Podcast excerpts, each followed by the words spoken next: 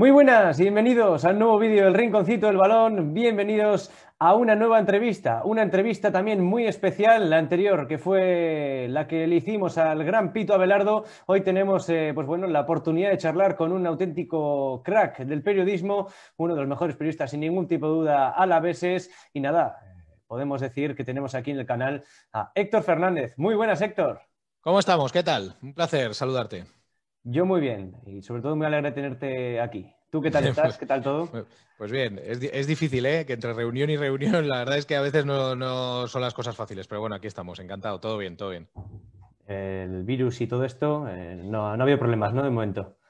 Bueno, yo lo he pasado, yo lo he pasado. Eh, no, ha, habido problemas, afortunadamente, pero, pero, bueno, pues desgraciadamente sí para mucha gente y, y, una situación, digamos que de película que nadie nos hubiéramos imaginado, pero bueno, haciéndole frente. Eh, cuéntanos un poco por qué decides eh, ser periodista. Bueno, yo, siempre he querido ser contador de historias. A mí me encanta contar historias. Eh, y mi, gran vocación viene dada por eso, porque yo leía mucho cuando era pequeño, me, me, gustaba mucho, me gusta mucho todavía la historia, más que, no voy a decir más que el deporte, pero sí que es otra ventana a la que me gusta asomarme habitualmente y, soy un apasionado de, la historia, de la historia moderna y, bueno, entre una cosa y otra, y sobre todo viendo los relatos que de una cosa y otra se hacían, tanto de deporte como de historia, eh, me di cuenta que yo quería contar esas historias que, contaba, que contaban a los que leía y a los que escuchaba, ¿no? Entonces, eh, bueno, eh, empezó ahí eh, con esa vocación, con, esa, con ese interés y esa intención, con, referencias como la de García en su momento eh, y con, la de otros. Y, bueno, pues al final he podido hacer lo que, lo que, lo que he soñado, ¿no? Y, aquí estoy.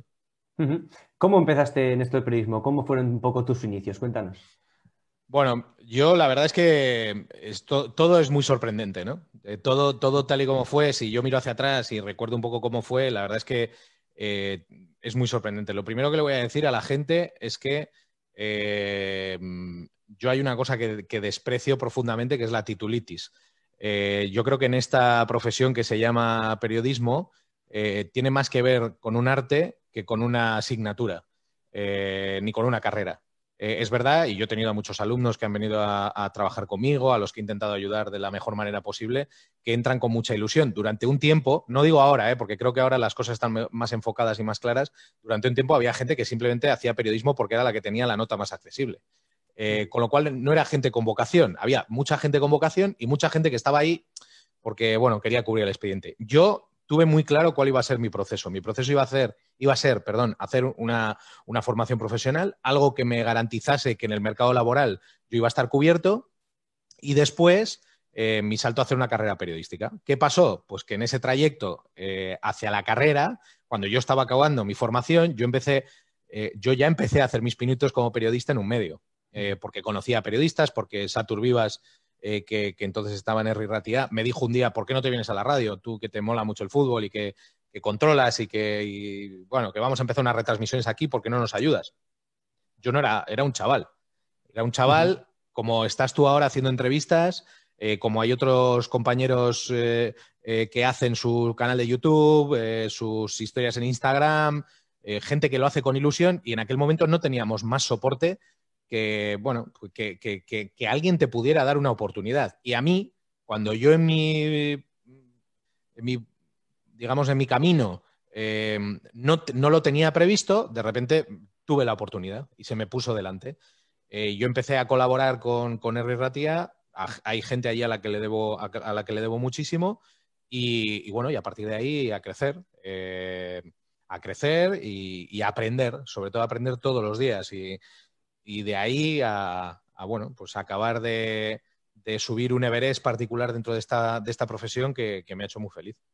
En la actualidad estás eh, pues bueno, en, varios sitios haciendo eh, diversas cosas. Entre otras cosas, eres comentarista en Fox Sports, CEO en, H Group y director general en eh, Bayern for Sport Management. ¿Qué haces en cada, en cada institución, en cada, en cada sitio? Bueno, en esta, en, esta, en esta última empresa que acabas de nombrar, esta es la empresa de representación de, algunos jugadores, entre ellos de Antoine Grisman. Eh, yo soy el director general de su empresa de representación. eh, de lo cual estoy orgulloso y terriblemente responsabilizado. He dado un salto eh, de algo que controlo a un mundo que no controlo para nada y que está lleno de pirañas y de cocodrilos y de todo lo que te puedas imaginar. Eh, y, luego fundamos H Group en su momento, lo fundamos hace dos años entre amigos para hacer algo muy modesto y de repente eh, bueno, entre cosas como gente en Vitoria conoce, el vídeo de despedida que hicimos a Ibai Gómez cuando se marchó del de, Alavés al, al Atlético de Bilbao, cosas como esa, digamos, que van a tocar muy, mucho el corazón y que se trata de seguir contando historias de otra manera, con otro soporte, pero seguir contando historias con la misma vocación, creamos esta productora y ahora estamos metidos en 2.000 millones de tinglaos, ¿no? Eh, uno de ellos, eh, rodar el documental del centenario del Alavés, que para mí es una de las cosas que más ilusión me puede hacer en la vida, ¿no? Eh, así que, bueno, H es una, cosa muy bonita, de amigos que, que la cosa se ha puesto muy seria. Esto era una cosa de colegas que, que bien, jiji, jajaja, y ya está, pero ahora la cosa se ha puesto muy seria. Eh, Bayern For es, eh, bueno, una cosa enorme, algo que requiere mucho esfuerzo, mucha dedicación, mucha atención, mucho aprendizaje, bueno, de todo. Y con Fox, mira, yo cuando, cuando dejo Onda Cero, eh, yo decido, bueno, decido que rompo un poco porque es verdad que no se puede estar con los dos pies en, ambos lados. ¿no? se puede estar del lado del deportista controlando información, que la controlo, eh, ni se puede estar del lado del medio de comunicación con el que serías desleal si no cuentas lo que sabes. Eh, aunque es verdad que yo siempre me apoyo en una, en una frase que escribió en Los silencios del larguero José Ramón de la Morena, que dice que lo que te enteras como amigo no usas como periodista. ¿no? siendo así, teniendo esa coartada, que es muy buena y muy válida, eh, creo que, no, era, no, es honesto eh, estar en el, medio y, trabajando para jugadores, en su entorno, eh, controlando información, porque al final te conviertes en alguien tendencioso sin querer, ni sin maldad. Yo no creo que haya maldad en algunos casos, en otros seguro que la hay, pero en algunos casos no la hay y sin embargo te conviertes un poco en eso, ¿no? Y, yo quise estar en este lado de la profesión, eh, porque también hay una, parte de asesoramiento de comunicación y yo además trabajo con Thibaut Courtois, eh, trabajo con Nico Mirotic, eh, aunque en el caso de Nico es algo más familiar, de amigos de, siempre, pero, pero yo entendía que tenía que dejar de lado los medios. Lo que pasa es que con Fox yo siempre tengo una relación muy particular de, de una creación de una familia, algo muy especial y divertido, ¿no? Eh, y yo de repente me veo allí hablando de la Liga Mexicana, ¿no? Y, además no hablando como si supiera, que no sé, si sé de algunos jugadores, tampoco voy a dar el perfil de que soy tonto perdido, ¿no? Pero, pero bueno, dejándome llevar, eh, charlando, dejándome instruir por otros compañeros, por otra gente. Y entonces estoy ahí en un entorno muy divertido, muy familiar, lo hago desde mi casa, eh, me requiere poco esfuerzo y mucha diversión y, ahí estoy. Así que, así que se me hace complementario. Aunque es cierto que cuando se habla de determinadas cosas, eh, saben, saben en qué posición estoy mm, y por qué a veces no, puedo hablar. ¿no? Has comentado, al hilo de lo, que has, de lo que has comentado sobre el documental del Centenario Deportivo a la vez, ¿cómo os llega esa oferta? Eh, cuéntanos un poco si hay algún tipo de, eh, pues bueno, de, recovejo ahí. ¿Cómo, ¿Cómo llega esa historia? Bueno, ahí yo creo que lo mejor es la confianza que el Alavés ha puesto en nosotros para poder, para poder eh, hacerlo, ¿no? Eh, yo hace ya un tiempo, antes de la pandemia y todo, había ya un, toque inicial de, oye, ¿por qué no hacemos esto, no? Yo, yo creo que, es que no recuerdo muy bien si fui yo el que se lo pudo decir, no, no sé, pero sí había la intención de hacer algo, de hacer cosas, ¿no? Y entonces hubo una apuesta clara por parte del club de que, de que H lo tenía que hacer y que teníamos que ser nosotros. Yo lo voy a dirigir. Eh, he de decir que, el rodaje ha sido, ha sido impresionante. Yo me lo he pasado increíble. he estado con mis ídolos. he repasado la historia de mi club. he conocido a algunos que no les conocía personalmente. Ah, no, estoy muy contento y sobre todo estoy muy contento por lo que va a salir. Eh, porque lo que va a salir eh, yo no quiero poner el listón tan alto que luego alguien se pueda sentir decepcionado, porque sabes que cuando sales a hacer algo hay gente que le gusta y hay gente que no. O sea, la gente opina y todo el mundo es libre de decir lo que crea. Pero yo sinceramente creo que vamos a hacer algo muy especial. Muy especial y que vamos a poner al, al Alavés donde se merece. Eh, en una historia muy bonita, en una representación de 100 años de vida Eh, y, bueno, que va a haber cosas que yo creo que para el aficionado van a ser súper emocionantes. Van a entrar unas ganas de verlo terribles. bueno, normal, yo, yo tengo ganas. Yo, yo que sé un poco, que yo he leído el guion, que sé cómo, cómo es. La verdad es que hay una cosa que sí me sorprendió y que sí te puedo contar. Eh, no, no, es verdad que ya en algún medio se vio un poco la gente que estaba en, ese, en, una escena en concreto, ¿no? Eh, estaba Hermes Desio, que estaba Feijó, que estaba Ivonne Begoña, que estaba Oscar Tellez. Es decir, ese fue un encuentro eh, legendario, por así decir, ¿no? Eh, yo sí me ha gustado mucho que luego alguno de los protagonistas que ha estado en las escenas me haya dicho, oye, es que esto es una peli, es que esto es cine, es que yo no me imaginaba que era, que era esto, ¿no? Hubo dos personajes que, tenían que rodar juntos una escena, eh, a los que les pedimos muchas veces repetir una escena en un punto concreto de la ciudad, y claro, es que al principio ellos estaban como, bueno, pero a ver, que no somos actores, ¿no? Eh, pero claro, luego veían un poco, mira, fijaos lo que estamos haciendo, ¿no? Y se dan cuenta que es cine, ¿no? Que es otra cosa. Eh, con lo cual yo creo que, mira, va a merecer la pena porque de verdad va a ser va a ser súper chulo. Casi 19 años en, Onda Cero los que, los que has estado. Eh, ¿Qué funciones desempeñaste y por qué Héctor Fernández ya no está en Onda Cero? Funciones que desempeñé todas. es verdad, te lo juro. No, eh, la manera más fácil de empezar es esta. Mira, cuando eh, yo estuve eh, trabajando en el departamento comercial de Onda Cero Vitoria mientras colaboraba con las retransmisiones en los años de la UEFA, en 2000, 2001, 2002.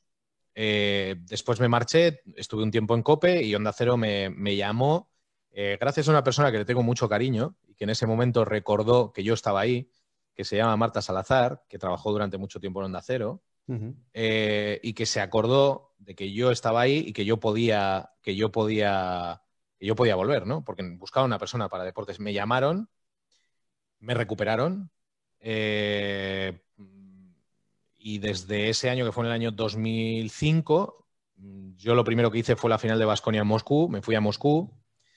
Eh, hecho reportero pie de campo, después cuando vieron que podía narrar baloncesto empezaron a mandarme a narraciones de básquet, aleatorias, ya no solo de Basconia, que para mí era la leche. Eh, después vieron que, cuidado que este igual también puede narrar fútbol, me empezaron a mandar primero al Sadar, me acuerdo un primer partido en Osasuna Zaragoza, eh, después empezaron a mandarme al Calderón, empecé a hacer partidos, a narrar partidos en el Calderón, eh, que yo viajaba, eh, para mí aquello era un sueño. A mí me cogía un avión, me metían allí, yo llegaba a Madrid, llegaba al estadio, narraba el partido, me metía un avión y me volvía a mi casa. O sea, era, eh, era el sueño de un narrador, el sueño de un narrador, ¿no?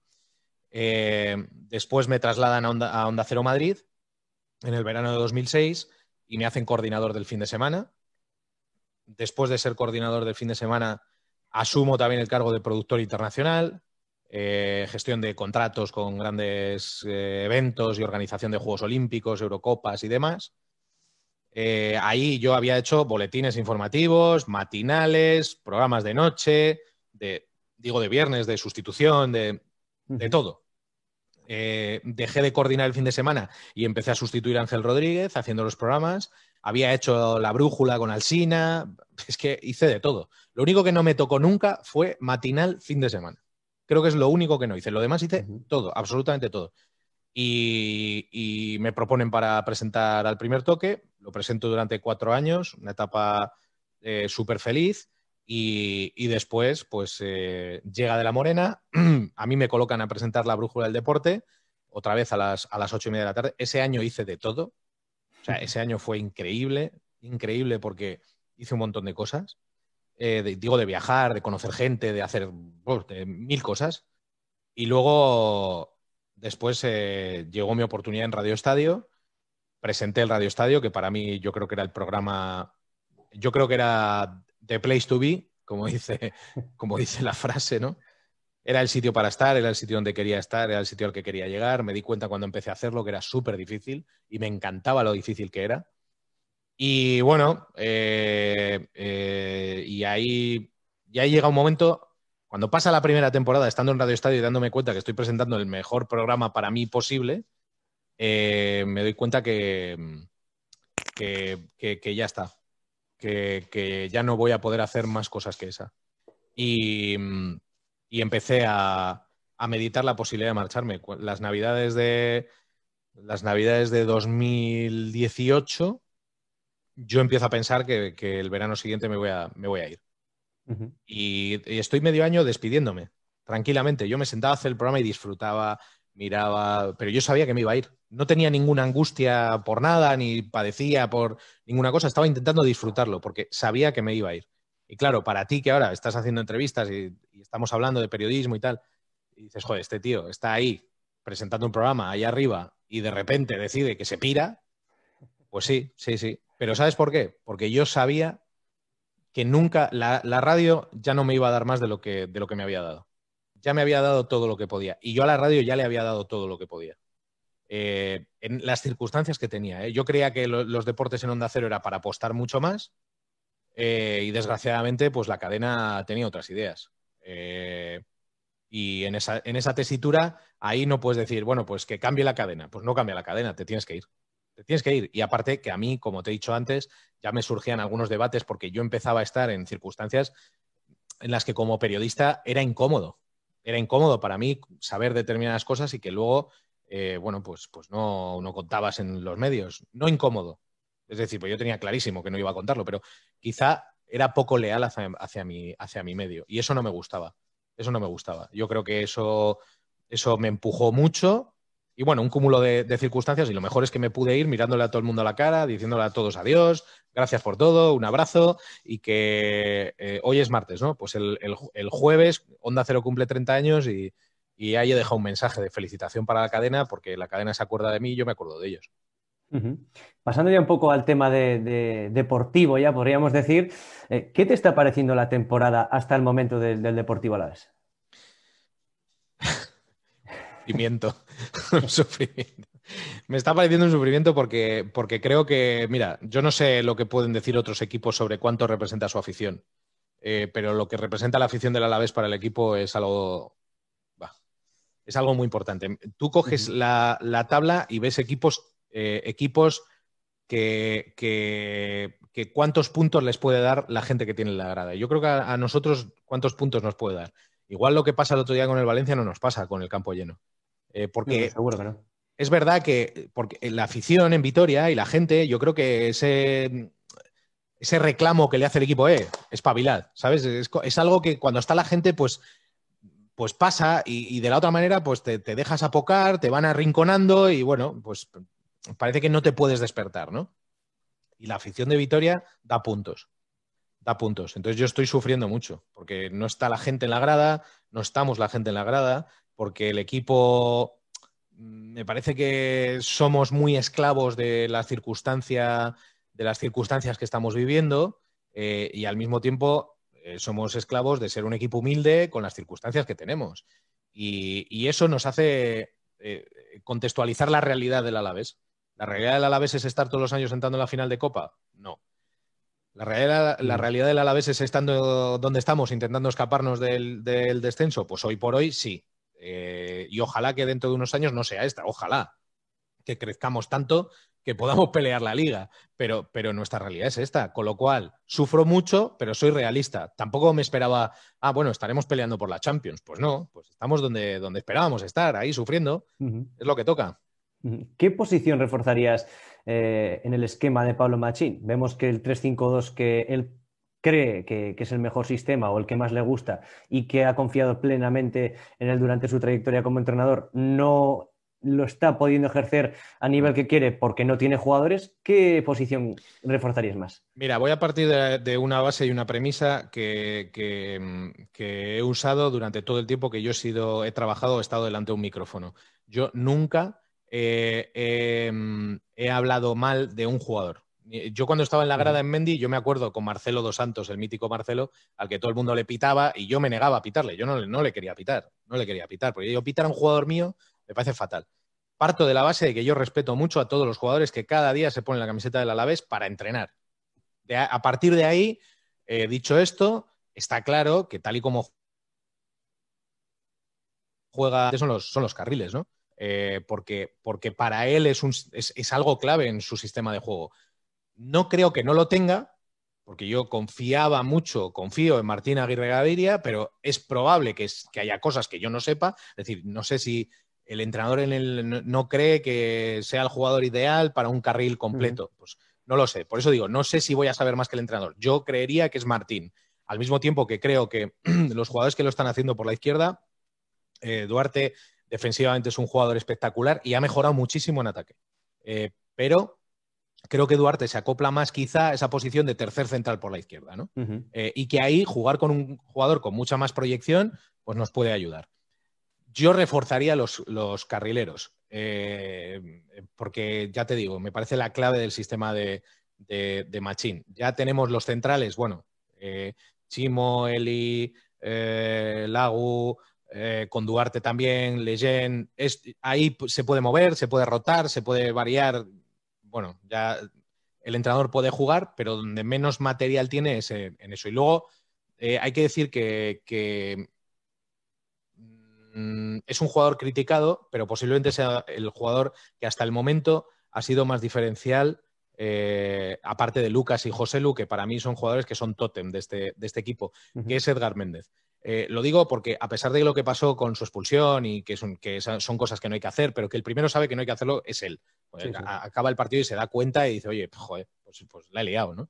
Eh, pero, pero Edgar está forzando uno contra uno, está jugando muchos metros, está siendo un jugador que intimida, está siendo un jugador que presiona. A mí me gusta mucho lo que está haciendo Edgar y me está sorprendiendo. Y creo sinceramente, eh, lo digo, que, desde esa vocación que yo tengo de siempre apoyar a los jugadores, que cuando haya algo como lo que pasó con la famosa expulsión esta, eh, pues tampoco lo convirtamos en hay que matarlo, ¿no? Bueno, yo creo que él ya sabe que, ha cometido un error.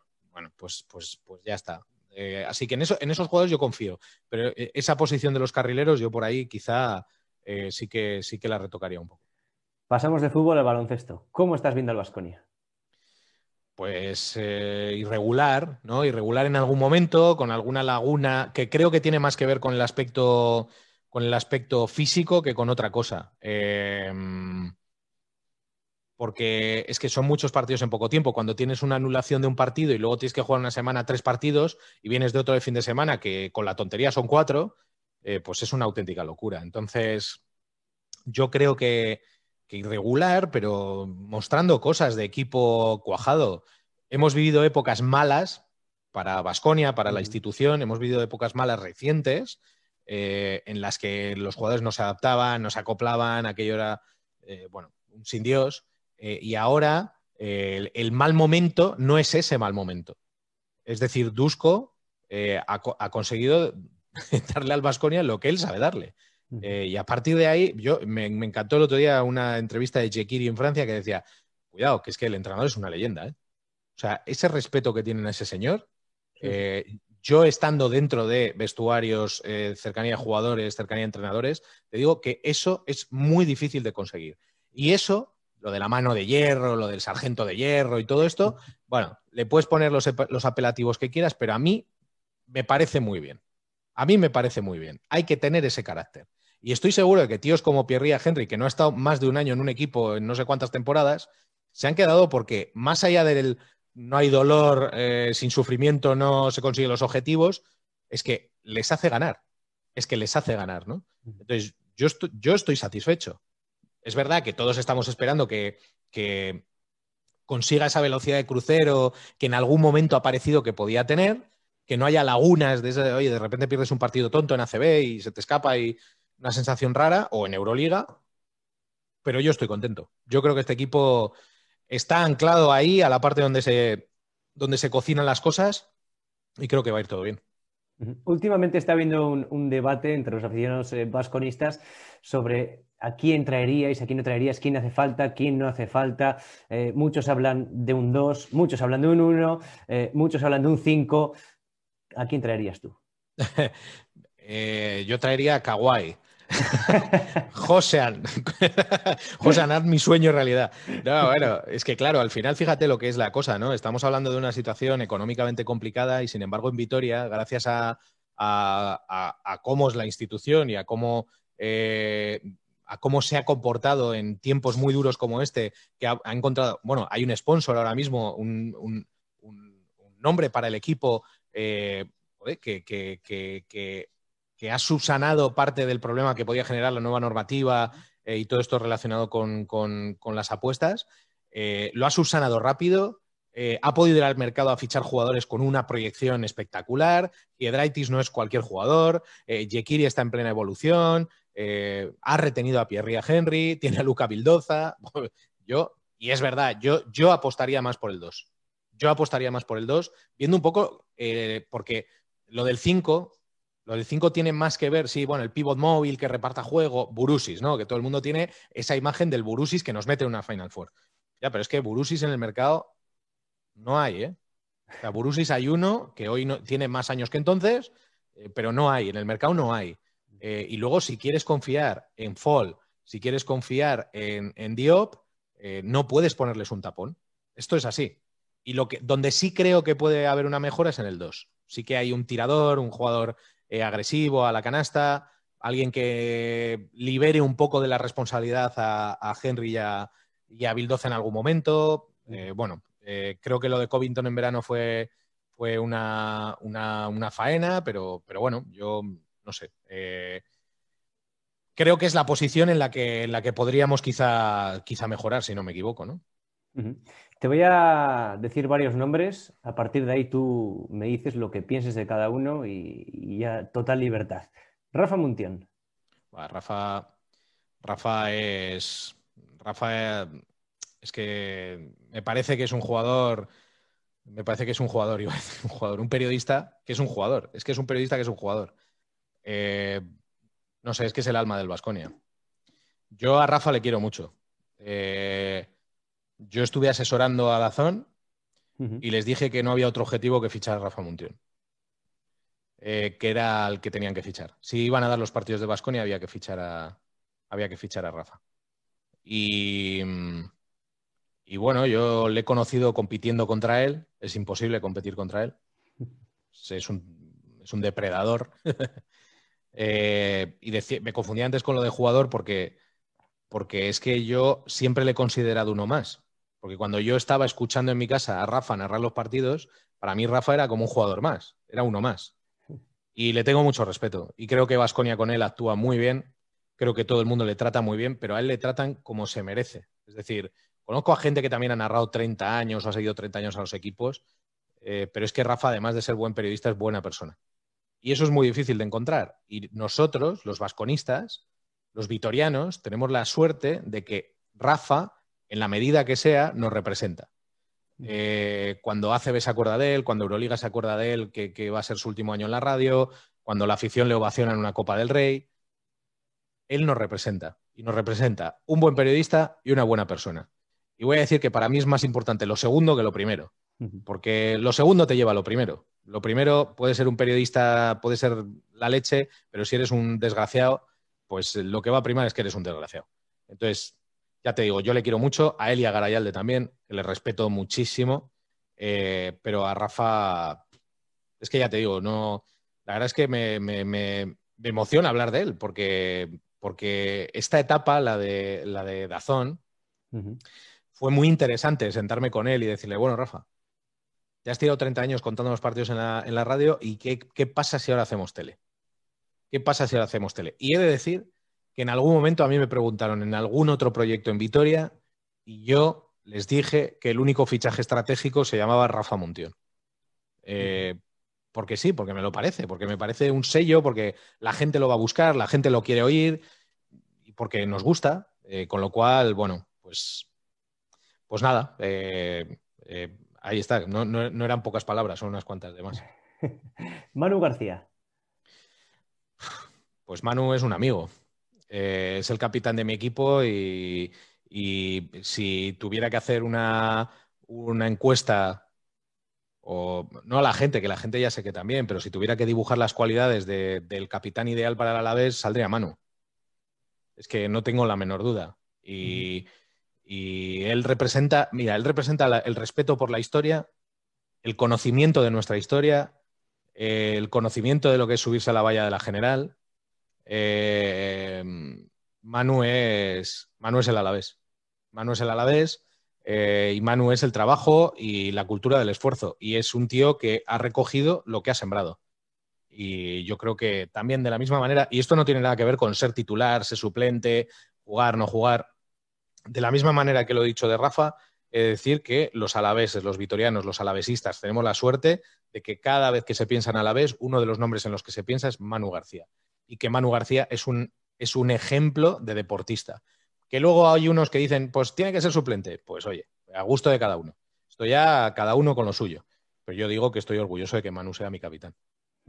Onda cero. Mi casa. Mi casa, mi casa. Mi casa. Eh, mi casa. Onda cero es mi casa. Yo he visto allí a gente dormir, comer, llorar, reír, eh, quedarse embarazadas, eh, casarse. Es que, es que he visto de todo, pero he visto cosas como una familia, entonces es mi casa. Yo allí he visto de todo.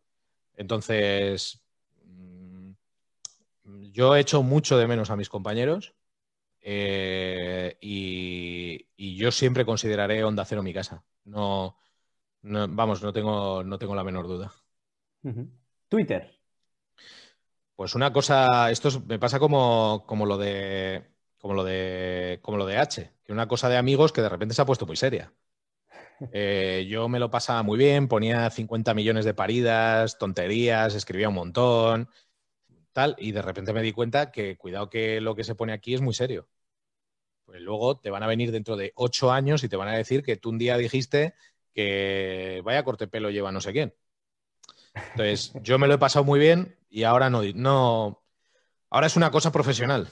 Ahora, los tweets, la mayoría de las veces, no siempre, ¿eh? muchas veces son pensados, a ver si alguien nos enfada, a ver si esto no lo coge un periodista y dice que tú has dicho que no sé cuál, a ver si esto, que no genere ninguna polémica, pero es que la gente no te sigue para, o sea, la gente no me sigue a mí para eso. Eh, no me sigue a mí para que sea un seta. O sea, me han seguido mucha gente, yo creo que mucha gente ni sabe que me sigue, porque ahora escribo súper poco, ¿no? Pero, pero mucha gente me ha seguido porque en un momento yo tenía información, contaba muchas cosas, eh, de, fichajes, de traspasos, y ahora no debo. y ahora no debo, ahora estoy en el lado en el que a lo mejor en algún momento puedo empezar a soltarme y tal, pero es que yo, por ejemplo, ¿qué hago? Entro en Twitter y opino de la entrevista de Antoine de ayer. Es que no, yo no puedo hacer eso. Eh, o, le digo a un periodista que no tiene ni idea de lo que está diciendo, pues es que no, no, no, no puedo, no, no, no me toca hacer eso. Así que dijo Segurola que era un bar de borrachos. Y yo me voy a quedar con lo del bar de borrachos, que entras al bar y no sabes qué puede pasar. Te pueden pegar un botellazo, te pueden invitar a bailar un vals. Esto es lo que hay. ¿Euroliga o NBA? Euroliga. ¿Por qué? O sea, es que yo me aprendí el manual de la Euroliga. Yo, el manual, digo, el libro estadístico de Euroliga. Yo me lo aprendí de memoria. Yo sabía quién fue durante mucho tiempo, que era de Rick Sharp el jugador que había tenido la media de puntos más alta durante una temporada, jugador Euroliga. Eh, yo me sabía, yo, yo, me he devorado la Euroliga, me encantaba la Euroliga, me encanta la Euroliga, me apasiona la Euroliga, me parece un proyecto de liga espectacular y que ojalá, yo que sé, a futuro pueda haber un, eh, un Euroliga versus NBA, ¿no? Una Final Four brutal, ¿no? Porque no estamos tan lejos. Igual sí de yo veo una cosa, estamos muy lejos del nivel espectáculo, eso está claro, de lo que se monta alrededor de un partido. Eh, no estamos tan lejos del mejor nivel competitivo durante, durante la fase regular, pero sí que creo que el nivel competitivo de la Final Four, sobre todo el físico, ¿eh? no el táctico, el físico... o sea, yo he visto partidos en directo de playoff y eso, eso es otra dimensión. Sobre todo físicamente, cómo ocupan la cancha esos pedazos de monstruos eh, eh, moviéndose a la velocidad que se mueve. O sea, ver ante Tocompo jugar en directo no, no, es normal, no es algo común y eso en Europa no se ve. Eh, jugadores como, como, él no hay. de esa envergadura, que tengan esa capacidad para tirar de tres, para penetrar, para postear, no hay, ¿no? O sea, igual he definido un poco a Nico así de, rápido, pero, pero, pero yo soy muy de la Euroliga y me apasiona la NBA, no, no nos vamos a engañar. He ido, el año pasado estuve en Brooklyn, He visto partidos en Chicago, he visto partidos en Nueva Orleans, en, un montón de sitios, en el Madison, en Filadelfia. He visto partidos en directo en NBA. Me apasiona la NBA, pero reconozco que la Euroliga tiene un veneno especial.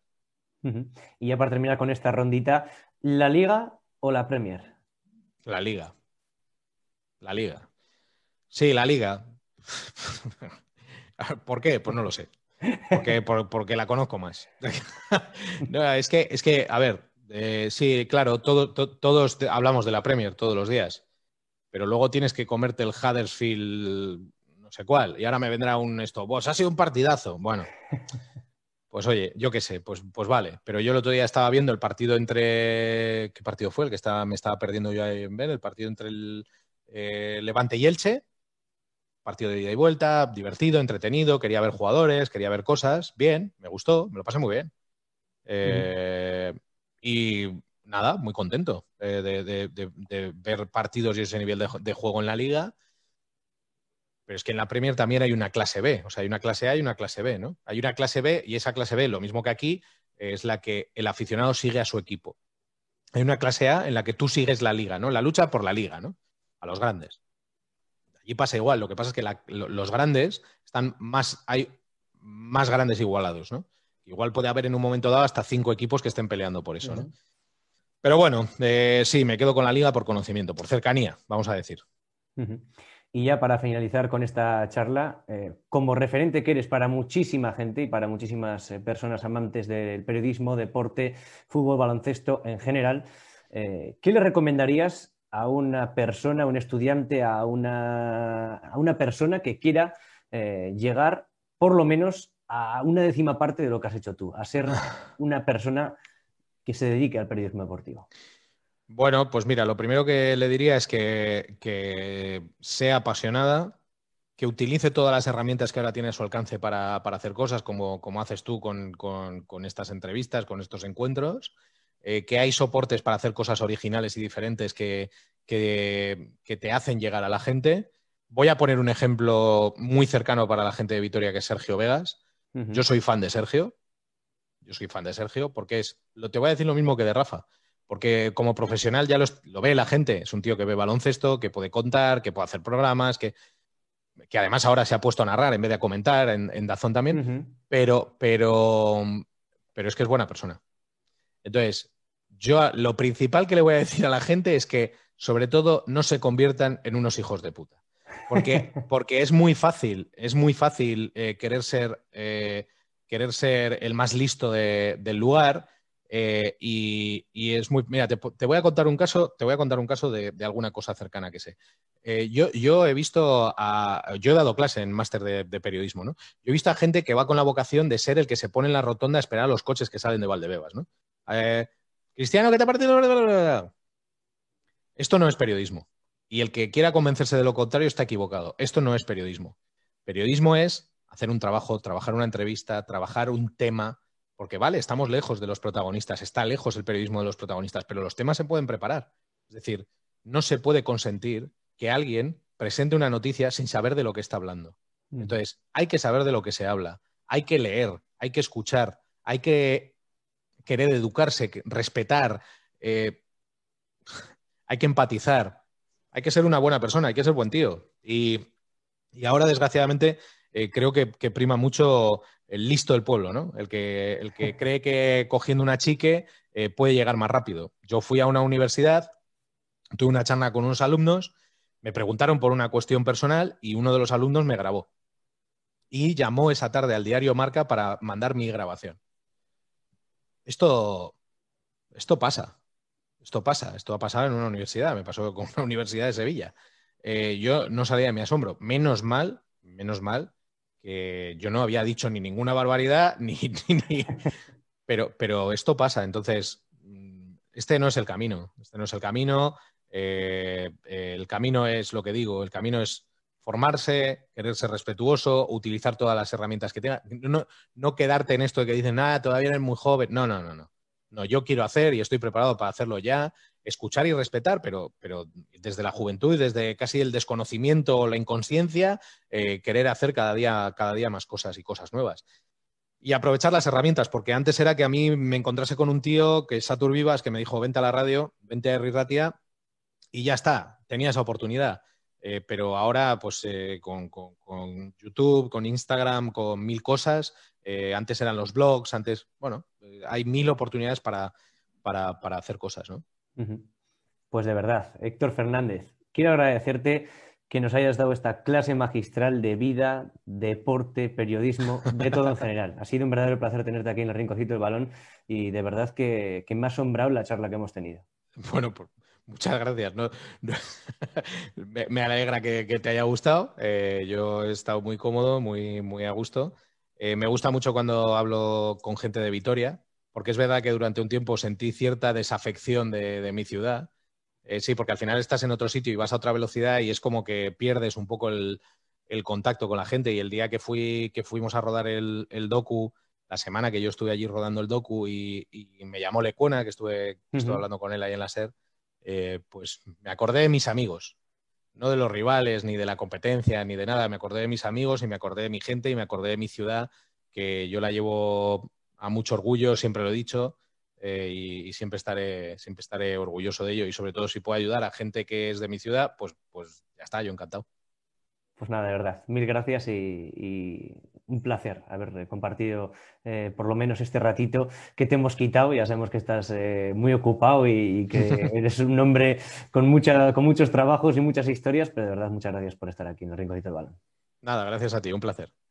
Y nada, a nuestros seguidores, pues nada, deciros que si os ha gustado el vídeo, que seguro que sí, pues que le deis un like y nada, que si os gusta el canal, que suscribáis y ahí tenéis la sección de entrevistas. El otro día el Pito Abelardo, hoy otro artista otro grande del deporte y del periodismo como es Héctor Fernández. Y nada, que nos vemos en el siguiente vídeo. Un saludo y hasta la siguiente.